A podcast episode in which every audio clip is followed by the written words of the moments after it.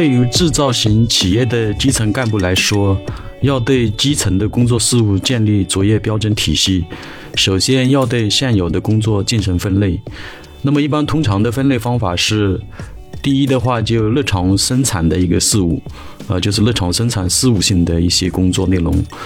比方说生产计划啊、派工单啊、物料计划啊、物料申购啊、物料领料啊。质量控制计划啊，质量控制标准啊，作业指导书啊等等，呃，当然这里还做得更细的话，啊，包括你的这个物料的这个损耗的标准啊，包括用量的标准。那么第二的话就是日常管理性的一些工作事务，呃，比方说早费呀、培训呐、沟通啊、六 S 管理啊、企业文化的落地推行等等。那么第三的话就是日常的异常的，呃，这种事工作事务。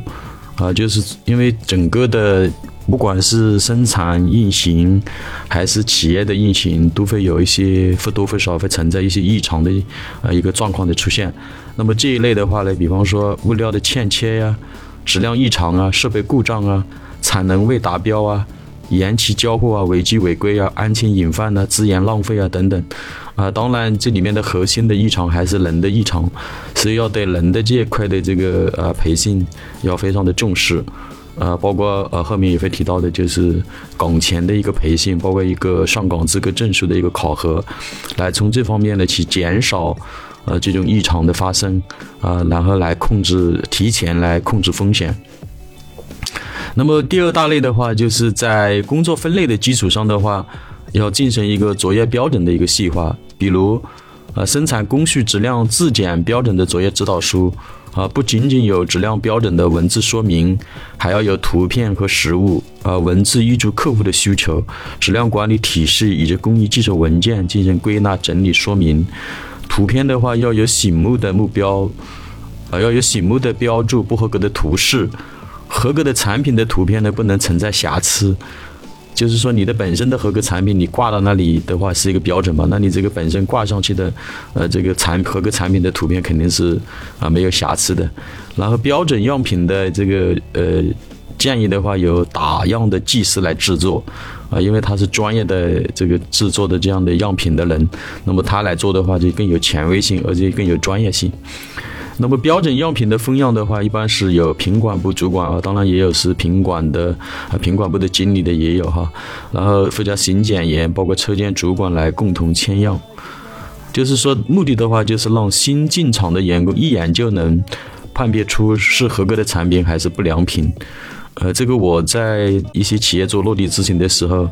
就发现了一个呃比较值得我们去思考的一个问题。就很多的这个制造型的企业里面，包括它的机台上面，呃，还是流水线上都挂了这个作业指导书，啊，甚至还有这个产品的这个检验的标准作业指导书，包括工艺标准作业指导书，啊，但是呢，呃，员工的话根本就呃不会按照这个工艺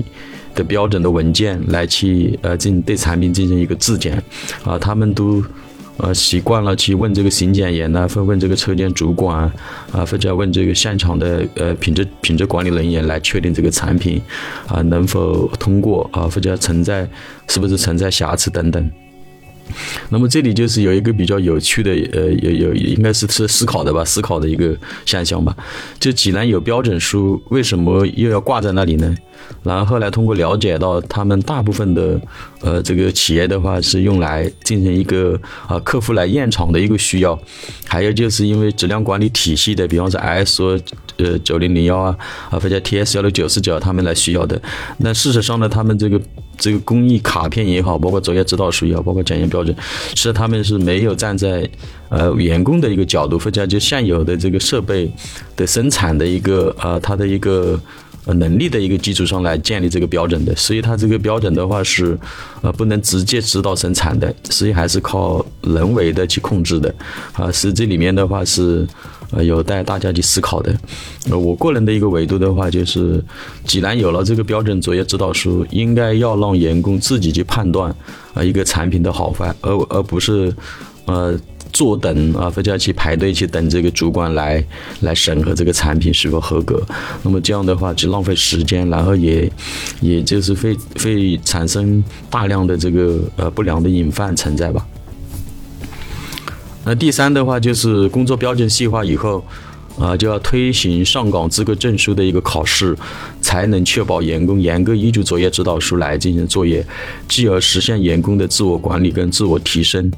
呃，因为你只要通过这样的一个体系，就是大家要通过岗前的培训，然后要持证上岗啊。这个资格证书也可以分为很多级别，比方说 A 级、B 级、C 级啊，或者初级、中级、高级。这样的话，就通过这种资格考试的一个啊体系的一个促进作用。啊，让这个员工的话自己去学习啊，掌握这个整个的一个呃生产的这个产品的这个生产工艺的标准也好，质量标准也好，作业标准也好，这样才能够呃反向塑造员工的这种呃自我对产品的一个标准的一个理解跟判别的一个能力。这样的话就就能逐渐的呃真正的实现员工的一个自我管理跟自我提升。